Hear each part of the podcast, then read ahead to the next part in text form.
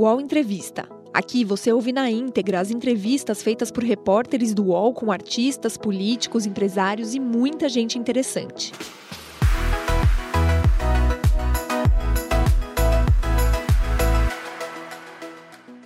Olá, bom dia. Estou ao vivo de volta aqui no canal UOL, justamente para a gente trazer um espaço de reflexão, debate, conversa sobre o Brasil. Como está acostumado, o UOL Entrevista sempre recebe convidados especiais, personalidades que são notícia no nosso país.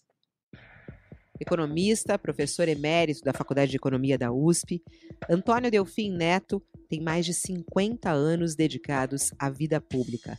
Desde 1964, atua, direta ou indiretamente, como conselheiro de todos os presidentes da República até aqui. Foi secretário da Fazenda do Estado de São Paulo e, em 1967, assumiu o Ministério da Fazenda. Dirigiu a economia brasileira entre 1967 e 1974, durante os governos de Costa e Silva e Médici. Neste período, Delfim Neto foi o responsável pelo chamado milagre econômico. Quando chegou ao cargo, a inflação no país variava entre 30% a 40% ao ano. Já em 1967, a taxa caiu para 23% e o PIB cresceu 4,8%. Em 1968, a economia avançou 9,3%, puxada pela indústria, que cresceu 15,5%. Mas o aparente bom momento econômico não se refletia na política. Em dezembro de 1968, o governo Costa e Silva baixou o AI-5, que suspendeu direitos, cassou mandatos e fez aumentar a repressão. Delfim foi um dos signatários do AI-5. Depois do seu trabalho à frente do Ministério da Economia, foi nomeado embaixador na França, cargo que ocupou até 78. De volta ao Brasil, foi nomeado ministro da Agricultura pelo general João Batista Figueiredo e voltou a ser um super-ministro quando assumiu o comando do planejamento. Delfim Neto também foi deputado federal por cinco mandatos e hoje, aos 93 anos, segue na ativa como uma testemunha ocular dos altos e baixos da economia brasileira. E o ministro já está conosco ao vivo aqui no UOL Entrevista. Olá, ministro, muito obrigada por aceitar nosso convite a conversar conosco ao vivo aqui no UOL. Bom dia. Bom dia, Fabiola. A alegria é minha conversar com você, com Josias e com a Carla. Isso mesmo, comigo Josias de Souza. Olá, Josias, mais uma vez para você. Tudo bom, Fabiola? Bom dia a você, bom dia, Carla. Bom dia ao ministro Delfim. Muito obrigado por estar conosco. E a Carla Araújo também, nossa colunista de economia aqui no UOL. Olá, Carla, bom dia. Bom dia, Fabiola, bom dia, Josias, bom dia, ministro. Prazer estar aqui com vocês. Ministro, o presidente Jair Bolsonaro é, está celebrando, né, é, esta semana os mil dias do seu governo, né, com uma série de viagens ao interior do país e tudo mais, inclusive para anunciar algumas medidas e até mesmo inaugurar algumas obras. Eu queria iniciar nossa conversa com uma análise sua. É, o senhor que é tão experiente na política, na economia, qual é a análise que o senhor faz dos mil dias do governo Bolsonaro? Na verdade, eu acho que são mil dias de confusão, de noite de Sherazade, de dia uma atrapalhada e de noite mentindo.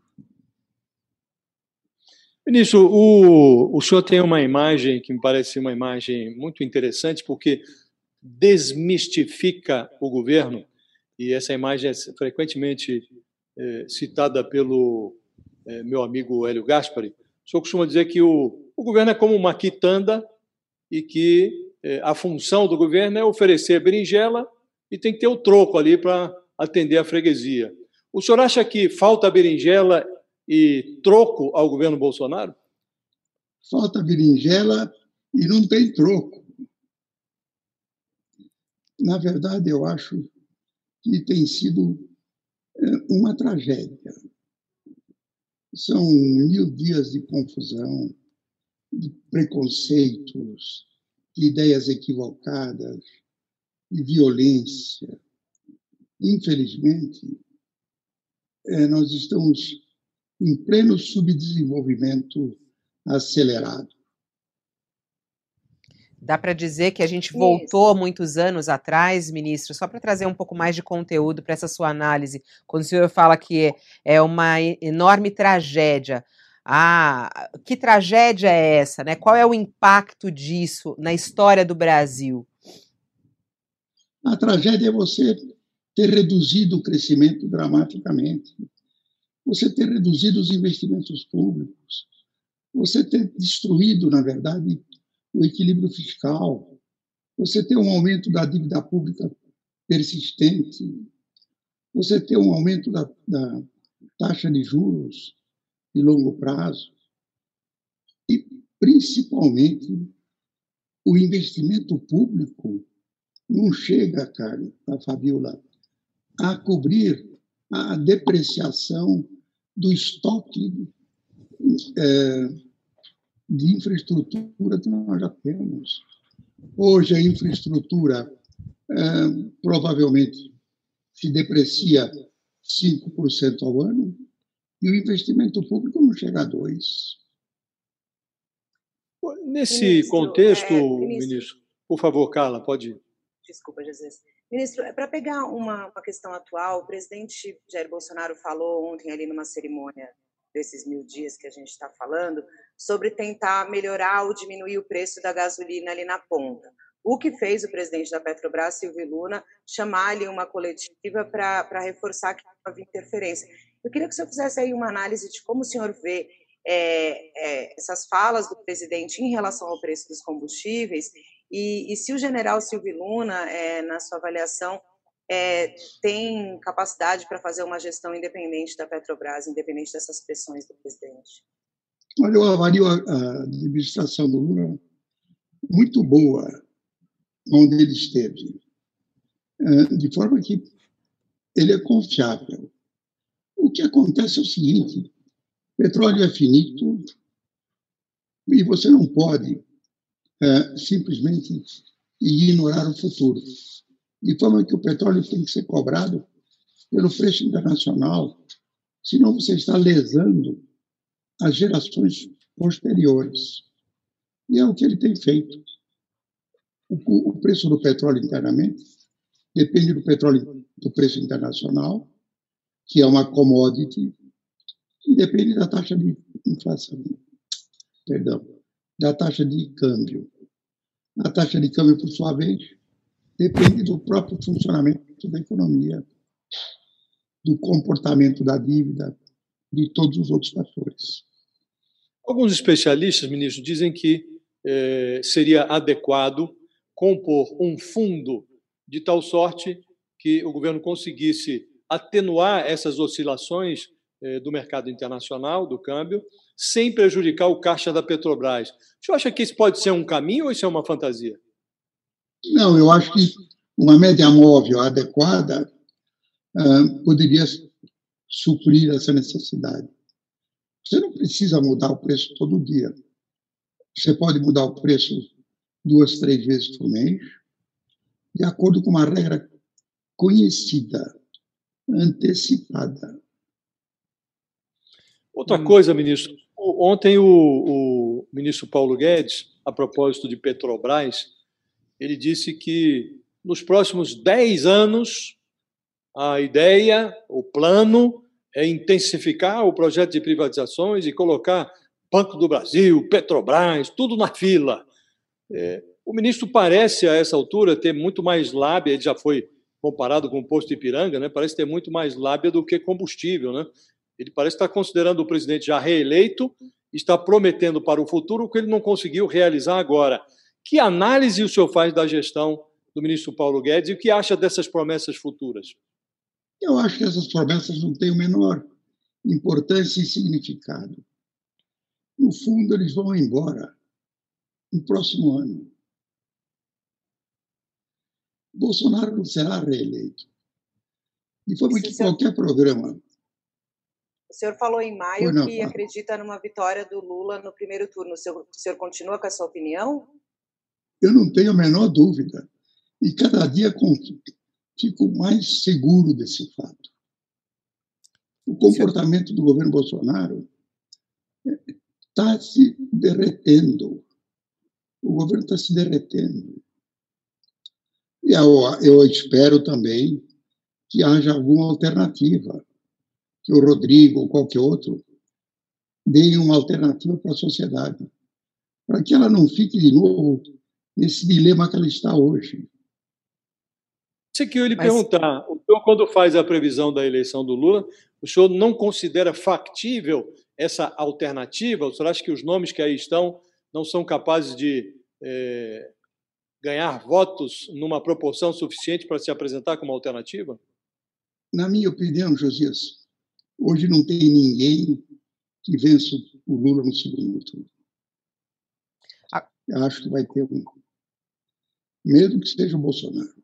Mas o senhor está falando que o Lula venceria no primeiro turno na sua análise, né? Com toda a sua experiência política. O senhor já vai votar Não. nele logo no primeiro turno, uh, ministro? Provavelmente. E, e, e, quais são é, os ministro, motivos que o fazem votar no Lula, ministro? Por que, que o senhor é, segue defendendo é, o ex-presidente Lula, com todas as críticas que existem, né? É, inclusive pelos economistas, tem alguns economistas que criticam, principalmente o governo Dilma, e tem também todas as ah, investigações relacionadas aos casos de corrupção. Por que, que o senhor ainda defende Lula? Fabiola, você foi num ponto certo. Nós estamos eh, confundindo o governo Lula com o governo Dilma. O governo Lula não, teve o mínimo de autoritarismo que tem o governo Dilma. Não dá para confundir os dois governos. O governo Lula foi um governo de muito boa qualidade, e ainda que tenha sido ajudado pelos aspectos externos. Um grande choque de commodities, que deu um grande fôlego para a economia interna, mas é um governo que teve controle da inflação, que cresceu razoavelmente, se comportou muito bem. Essa, essa confusão entre a Dilma, que é uma, uh, uma pessoa absolutamente correta, eu, eu tenho eu ponho a mão no fogo para é uma, é uma pessoa também com ideias muito fixas e com uma pretensão de conhecimento muito superior ao que ela tem. No, no governo Dilma, ministro, é, nós tivemos, se não me falha é, a memória, uma queda do PIB de entre 2013 e 2016 de alguma coisa em torno de 6,8%, uma foi realmente um tombo é, expressivo.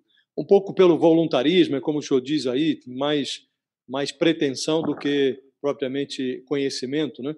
E depois disso, imaginou-se que é, no governo Temer a gente cresceria um pouco mais, mas veio ali o escândalo que acabamos ficando com pibinhos de em torno de 1% desde então. Agora vamos ter aí algo como 5%, que é basicamente uma correção estatística. Né? E Exatamente. já estão falando em meio por cento no ano que vem.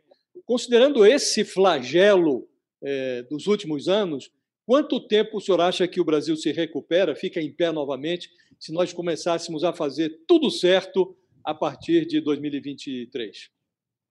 Eu acho que você, no momento em que o governo puder investir mais do que a depreciação do estoque de capital dos equipamentos que nós temos, nós vamos voltar a crescer, Josias. Depende, na verdade, do nível de investimento do governo, que é o principal atrativo para o investimento uh, privado. Eu não tenho a menor dúvida de que, quando o governo voltar a investir, quando ele controlar as finanças, controlar a dívida pública, você vai voltar a crescer. Crescer é um estado de espírito. Falando um pouquinho das contas públicas atualmente, o ministro da Economia, Paulo Guedes, tem, tem classificado aí a, a questão da dívida dos precatórios, né, que são reconhecidas pela Justiça, já transitado julgado, como um meteoro, e dizendo que sem, sem é, mexer aí nesse pagamento não tem como fazer um novo Bolsa Família. O senhor, como que o senhor vê essa equação? Realmente é necessário renegociar esses precatórios? Ou o ministro Paulo Guedes está dando assim, um calote, como avaliam algumas pessoas? Não, eu acho que se ele puder renegociar os precatórios, eh, ele deveria fazê-lo. Agora, que é um, calote, é um calote. O precatório é uma coisa líquida de dívida incerta. E uma boa parte, inclusive, é salários. E o senhor acha que tem outras alternativas para esse programa é, Novo Bolsa Família que o governo quer fazer? Ou precisa realmente é, é, equacionar esses precatórios? Agora, o governo, o Congresso ontem autorizou que já se conte com, com a reforma do imposto de renda no Senado para o efeito de compensação aí desse programa. Enfim, o Congresso fazendo ali também algumas manobras para tentar garantir que se cumpra a lei de responsabilidade fiscal e se tenha esse programa. Como é que o senhor vê todo, toda essa equação para esse novo programa? De novo, é contar com o ovo que não foi botado. É disso que se trata. Nós estamos dizendo assim, vai ser votado. Sabe Deus, você está contando com o ovo antes de ter sido posto. E sobre a, a, necessidade de continuar com o auxílio emergencial, o que, que o senhor achou do auxílio emergencial é, que foi dado durante a, a, a, pandemia agora, né? E está se discutindo agora a necessidade é, se ele fica ou não mais um tempo. O senhor é a favor de prorrogar o auxílio emergencial, ministro? Eu, eu acho que isso precisa ser analisado com cuidado. O auxílio emergencial, por definição, tem que ser emergencial nós estamos tentando transformá-lo em permanente. Ministro, Isso, o senhor. Pode ir, pode ir, Josias. Eu, eu queria perguntar ao ministro: ele, é, o senhor participou de, de governos militares, né? É, teve muita força nesses governos. Nós agora temos, talvez, é, o governo civil mais militar da história brasileira. Né? É, muitos generais é, comandando escrivaninhas no Palácio do Planalto, a maioria de, na, da reserva, mas é, houve a ousadia de acomodar um general é, para promover uma intervenção militar no Ministério da Saúde em plena pandemia. Né? O que eu lhe pergunto é, é esta participação dos militares no governo Bolsonaro prejudicou a imagem das Forças Armadas? Essa imagem é recuperável? Deixa eu lhe dizer, no governo militar, a administração era praticamente civil. No governo civil é que a administração virou uh, militar. A intervenção do Pazuello na saúde é uma tragédia para o Brasil, para ele e para o Exército.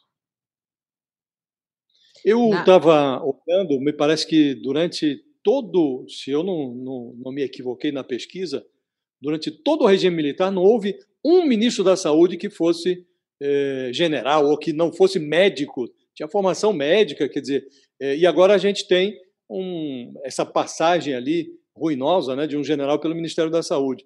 Eh, eu insisto, o senhor acha que isso prejudicou de forma irrecuperável a imagem das Forças Armadas? Que prejuízo isso tem efetivamente para as Forças Armadas?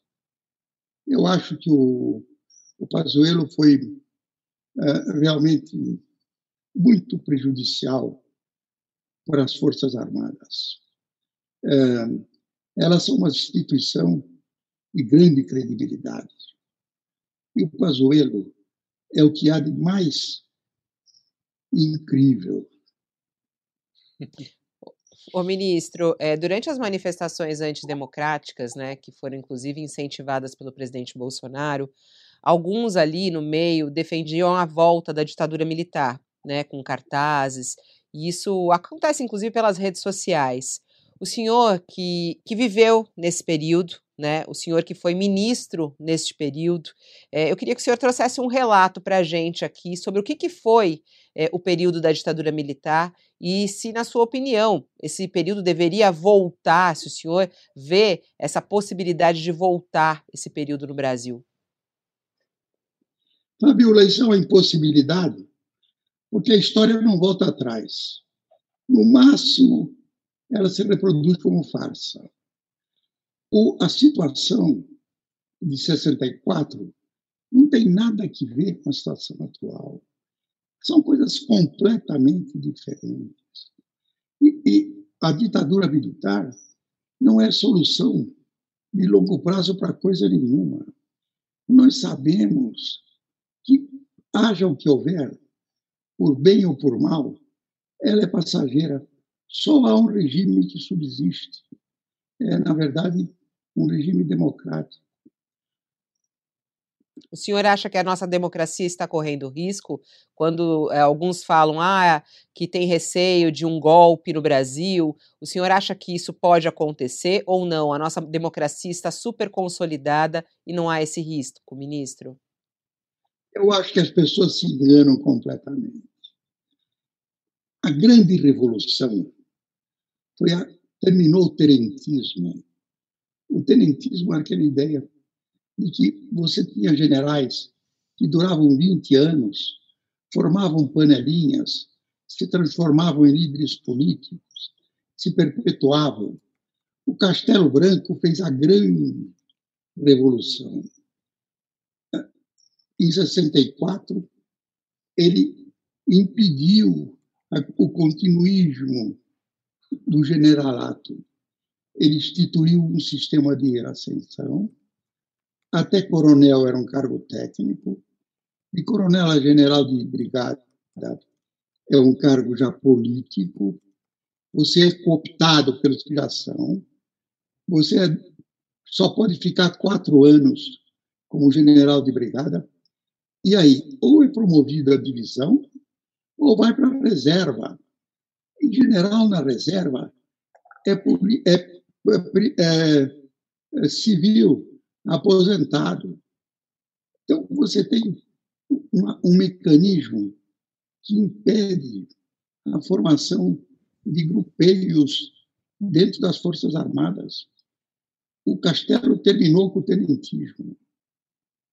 Mas, é, é que ministro, as pessoas. o senhor, fa...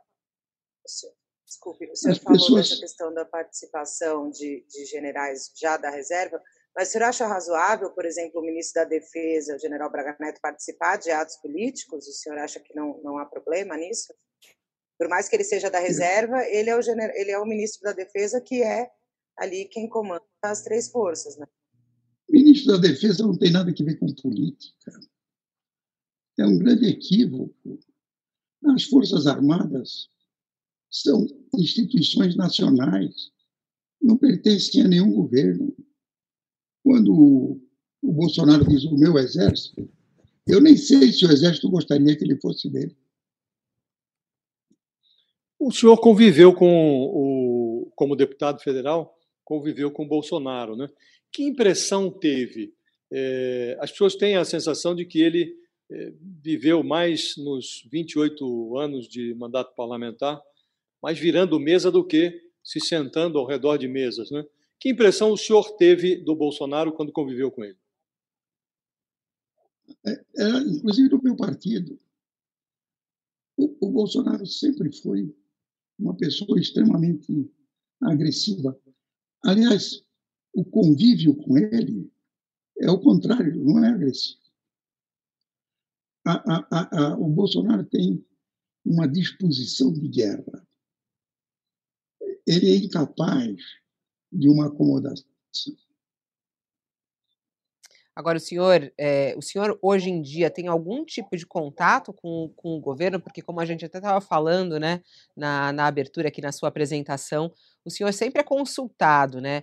É, o seu escritório aqui no, no Pacaembu sempre é, recebeu vários políticos de todos os espectros políticos, inclusive né? O senhor sempre também atuando nessa mediação. É, tem esse, algum tipo de contato com o governo Bolsonaro, com a equipe econômica dele? Já deu algum conselho ao governo Bolsonaro, ministro? Não, não tenho nenhum, nenhuma relação com o governo. Gosto muito do Guedes como economista, uh, tenho uma boa amizade com ele. Nunca dei o menor palpite para ele, nunca telefonei para o Guedes para fazer nada, nenhuma sugestão e nenhuma crítica. O que eu faço, faço publicamente. E falando então dessa de, de, o senhor fazer publicamente, qual é o maior erro e qual é o maior acerto do ministro Paulo Guedes na economia nesse momento? Na verdade, eu acho o seguinte: o, o, o Guedes ficou limitado ao programa que ele tinha, que é uma espécie de sonho. Esse negócio de dizer nos próximos 10 anos é a mesma coisa que dizer coisa nenhuma. Nos próximos 10 anos, tudo pode acontecer. O ministro Paulo Guedes chegou a dizer ali que se ele fizesse muita besteira, né, o dólar chegaria a cinco reais. Enfim, é, ele fez muita besteira na sua avaliação ou teve culpa aí também da pandemia, enfim? Eu acho que é uma mistura, mas ele acertou. Eu concordo com ele. O dólar chegou a cinco e tantos por causa de muita besteira. Uma outra questão. É, ministro... Mais, ministro, fala um pouquinho mais. Ele poderia ter feito mais, porque é, se colocavam muitas expectativas né, na atuação de Paulo Guedes. Aliás, muitos dizem que o, o presidente Bolsonaro foi eleito é, justamente por ter esse apoio, né? E, e, o apoio que tem ainda, ainda por acreditar que pode vir alguma coisa ali da economia. É, tem algum acerto na sua análise ou não, ministro? Não é, você, não é possível imaginar que só existam erros. Fabiola, na verdade, a pandemia alterou tudo, tornou muito mais difícil.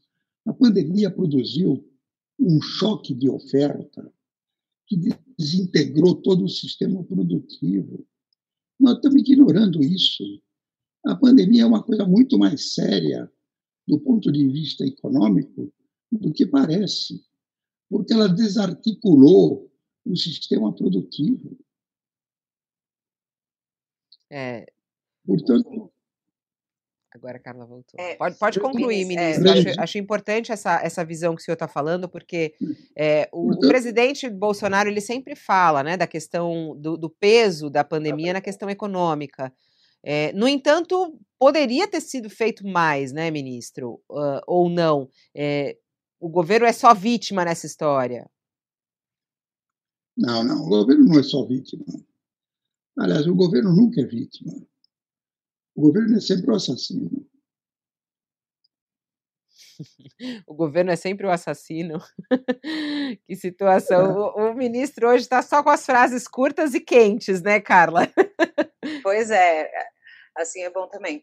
É, ministro, uma outra questão que é uma pauta aí importante que a gente está tendo é a questão em relação à crise hídrica, né? É, eu queria um pouco da sua avaliação se o governo errou é, em demorar ligar as, as, termoelétricas, se o senhor acredita que a gente ainda tem risco de apagão. É, como é que o senhor vê é, o momento que a gente está vivendo? Carla, eu acho que esse é um problema gravíssimo. Nós estamos num período de seca talvez é o maior dos, dos últimos 100 anos. O, o nível de acumulação nos reservatórios está muito baixo. Você tem que apelar para energia ah, termoelétrica. Os custos de energia crescem.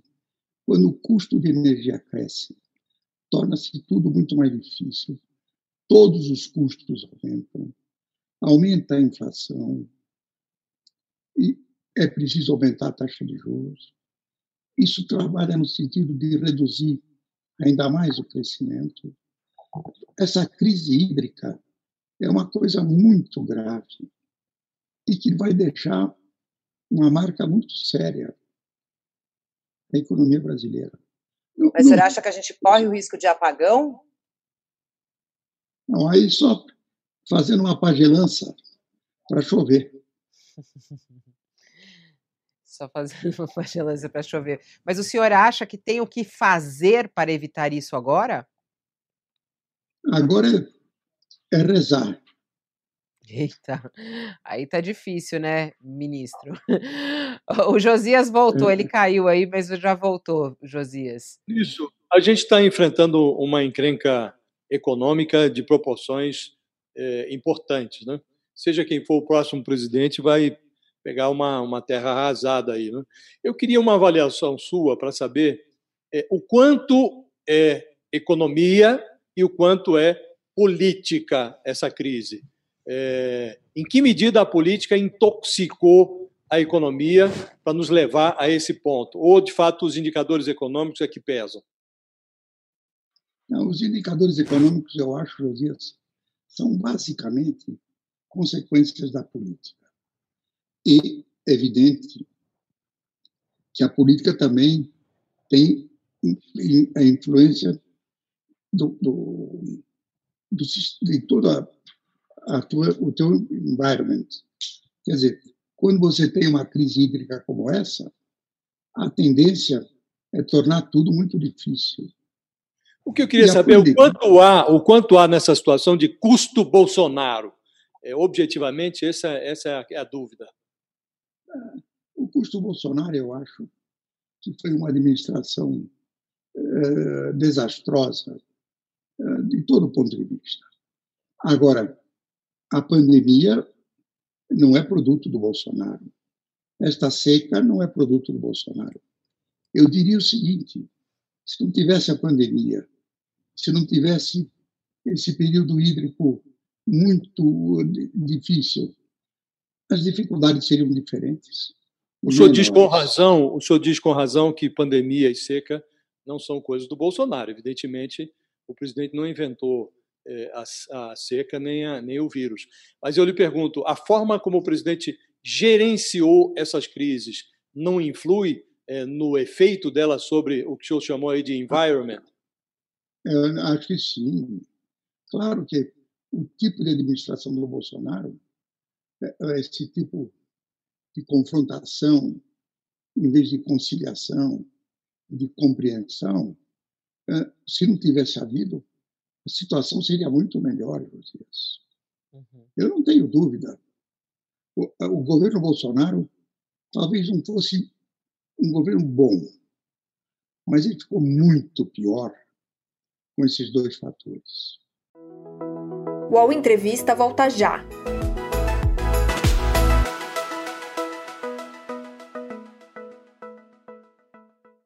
Oi, eu sou o Edgar Piccoli e trago boas notícias.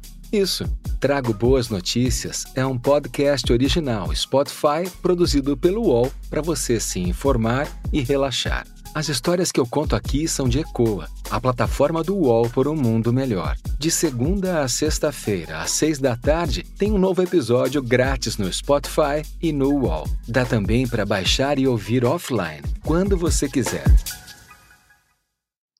O senhor defende o impeachment do presidente Bolsonaro, uh, ministro? Esse tem sido um assunto, tem uma série de pedidos de impeachment lá no Congresso. É, o que, que o senhor acha uh, dessa campanha pró-impeachment do presidente Bolsonaro. É o caso ou não? Na minha opinião, o impeachment depende da resposta social. O Bolsonaro tem apoio, e um apoio muito forte, de 25%, 30% da população. Quem tem esse apoio não será empichado nunca. Isso tudo é um sonho.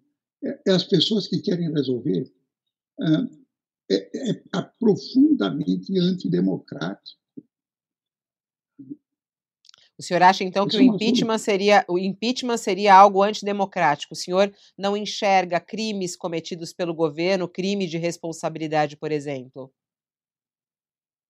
Mas se quiser um crime de responsabilidade, façam a, a, o inquérito, levem o inquérito para a Procuradoria Geral da República, levem a, a solução do Supremo. Nós temos, nós temos realmente o, o último instrumento, a última defesa é o Supremo. E quando eu digo Supremo, é o pleno, não são as ideias individuais de cada ministro. O que, que o senhor achou, ministro, é... dessa carta é, que, depois daquele 7 de setembro, em que o presidente Bolsonaro fez dois comícios, né, um em Brasília e outro em São Paulo. O que é que o senhor achou da intervenção do presidente Temer e da produção daquela carta que apresenta o Bolsonaro como um personagem arrependido. O senhor acredita naquela é, rendição? Eu, o Bolsonaro muda de opinião entre a manhã e a tarde. Eu acho que o, o, o, o presidente Temer fez um governo revolucionário. Poucas pessoas reconhecem isso. Um, tentou, e como ele está tentando, ele, esse é o espírito conciliador. Ele sabe que não tem outra saída a não ser permitir que o governo Bolsonaro termine e vá embora. Aquela carta só diz isso. Tenha um pouco de paciência. Ô, ministro, para a gente até encerrar aqui a nossa conversa, não sei se a Carla também tem mais alguma pergunta. É, tem mais uma pergunta, Carla? Tenho, tenho então sim. Então vai. Ministro, é, eu, queria, eu queria falar sobre o mecanismo, falando de Temer, né, falar o mecanismo do teto de gastos que foi criado ali durante o governo do, do ex-presidente e que hoje é, a gente vê aí uma série de que talvez é, esse mecanismo seja furado, quebrado, abandonado, apesar de que o governo e o ministro Paulo Guedes ainda dizem que ele será mantido. Queria saber a sua avaliação em relação ao teto dos gastos e se o senhor acredita que o, o governo vai conseguir é, mantê-lo ou e precisa mantê-lo realmente ou pode flexibilizá-lo? Deixa eu lhe dizer, a melhor coisa que o Temer fez foi deixar um teto de gasto. Senão, hoje, nós estaríamos numa situação muito pior do que estamos. E com a dívida crescendo ainda mais depressa. Mas o senhor acha que dá, que dá para manter, que tem que ser mantido, que seria um péssimo sinal para o governo eventualmente quebrar o teto? Ah, na minha opinião, se quebrar o teto, livra a boiada. Hoje o ministro está tá direto, direto ao ponto, né? o ministro, são quantos anos de vida pública? São mais de 50, são quase 60 anos, né? Porque na faculdade já começou na vida pública totalmente, né?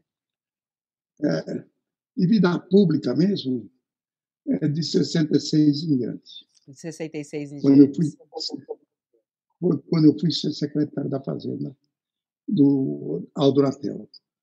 Ô, ministro, eu fico pensando, né? O senhor está com 93 anos agora, não é isso? 93, né? Exato.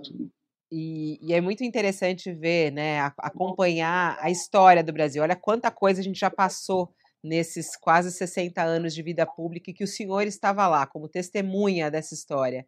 É, e o senhor atuando, inclusive, Fazendo esse balanço, ministro, é, quando o senhor olha para a sua história, para a sua trajetória, qual foi o grande erro e qual foi o grande acerto é, na sua análise e que o senhor gostaria de deixar registrado? Eu não registro erro nenhum. Se eu cometi um erro, é porque eu não sabia. É, de forma que. E, e o erro você só conhece depois que ele se transformou em passado. Este que é o ponto central. Quando você está decidindo, você decide de acordo com os conhecimentos que você já tem e com a realidade que você está enxergando. Erro, portanto, é o seguinte: quando depois passado aquele momento, você reconhece o seguinte: eu não sabia o suficiente, não fui, ou então não fui capaz de reconhecer o que estava acontecendo. Nesse caso, o senhor, por exemplo, poderia colocar aí o AI-5, quando o senhor assinou o AI-5, o senhor não tinha conhecimento? Não. Pelo contrário, naquele momento, eu voltaria a assinar o AI-5. Eu tenho dito isso sempre. Aquilo era um processo, na verdade, revolucionário. Hoje é tudo. Vocês têm que ler os jornais daquele momento. Não leiam os editoriais da Folha, do Estado, do Globo, do Correio da Manhã. Qual era a situação que existia? Hoje, as pessoas não conhecem história, ficam julgando o passado como se fosse o presente. Mas o senhor acha que não houve nenhum erro naquele ato, aquele ato institucional não teve nenhum erro na sua análise? É, foi correto que eles. Não. Naquele instante foi correto. Só que você não conhece o futuro. Se a e a forma, saber, a, forma, a forma como foi implementado, ministro, acha que também foi adequado? Não, não. Não. não. Josias, o poder uma vez, ele é incontrolável. O poder, na verdade, é, é, é, é ele, é, ele corrompe. É por isso que a democracia é o único mecanismo durável. Não há poder que não se corrompa. Aliás, é uma lei da natureza. Ô, ministro, mas quando o senhor fala que é, assinaria novamente o AI-5, que torturou, que matou, que tirou a liberdade de muitos brasileiros, é, isso não é um, um, um, perigo, inclusive, ministro? É, porque tem gente que, que, está defendendo esse AI-5 agora no Brasil. Ah, né? Cara, mas são os idiotas, porque não sabem o que acontece. Quando se assinou o AI-5, o que se imaginava era o seguinte, que o habeas corpus era para proteger o cidadão e não para matá-lo. Então, o, o, é preciso conhecer a história. Eu, eu aconselho vocês, Fabio, a lerem os editoriais uh, nas vésperas do AI-5, os, os, os grandes periódicos nacionais. Ministro, ontem o presidente Jair Bolsonaro falou ali também num dos eventos de mil dias que nada não está tão ruim que não possa piorar, né? É, o senhor é otimista ou pessimista em relação ao futuro do país? A gente tem chances de melhorar ou a gente vai ficar ainda pior? Não. Na verdade, você tem momentos de progresso, momentos de regresso, mas o Brasil é muito maior que nós vai continuar a despeito de Bolsonaro, a despeito de AI-5. As coisas. É, é o que eu digo. Hoje, a consciência clara é de que não tem linha reta. E quem não sabe para onde quer ir, qualquer caminho serve. Hoje nós sabemos para onde queremos ir. Nós aprendemos que só existe um mecanismo para administrar esse país e levá-lo ao progresso é o processo, o, o fortalecimento do processo democrático. O ministro, Isso é um aprendizado. Fala... É, isso é um aprendizado. Não adianta querer decidir sobre o futuro. O futuro você tem que decidir. Ele se decide com os acertos e os erros no presente. No presente que é o que o senhor falou que não está sendo feito nada no presente, aliás, muitos erros no presente. Quando o senhor estava falando agora do AI-5, tem muita gente comentando aqui conosco ao vivo, né? E aí tem até uma mensagem que eu achei interessante, queria que o senhor respondesse. É o, o Metal, o nome dele aqui. Ele falou assim: Eu gosto muito de Delfim mas é, me surpreendeu ele defender o AI-5 neste momento. E aí ele fala assim, ele fala dos, dos periódicos, e gostaria que ele falasse o que, que tinha nesses periódicos, nesses editoriais, é, qual era esse, esse clima na época. Ele gostaria que o senhor relembrasse, porque o senhor viveu isso, e ele não viveu, e ele gostaria de ouvi-lo. Mas ele entrar na internet hoje e lê esses editoriais o clima era de destruição total do país. Por que, que houve a marcha da família? Por que um milhão de pessoas foram à rua contra o João Goulart? Deus meu, estudem a história. Tá isso. Ministro Delfim Neto, eu agradeço muito a sua participação ao vivo aqui no UOL Entrevista, trazendo a, a sua sinceridade aqui, as suas opiniões. Muito obrigada e um bom trabalho para o senhor aí, que eu sei que segue trabalhando a todo vapor. Uh, Fabiola, muito obrigado pela oportunidade. Obrigado aos velhos Josias, que é um velho e antigo companheiro, que eu digo, eu ouço diariamente na Gazeta. E obrigado a Carla. É isso. Josias, muito obrigada e até amanhã. Até amanhã, muito obrigado, muito obrigado, ministro. Obrigado, Carla. Até amanhã. Tchau, até Carla. amanhã. Tchau, Carla. Obrigada. Tchau, tchau. Até. Tchau, ministro. Tchau, Fabiola. E assim a gente encerra mais um UOL Entrevista, essa entrevista que fica inclusive na íntegra para você aqui no canal UOL e no YouTube. Muito obrigada, eu volto logo mais ao meio-dia com outras notícias. O UOL Entrevista e outros podcasts do UOL estão disponíveis em uol.com.br/podcast. Os programas também são publicados no YouTube, Spotify, Apple Podcasts, Google Podcasts e outras plataformas de distribuição de áudio.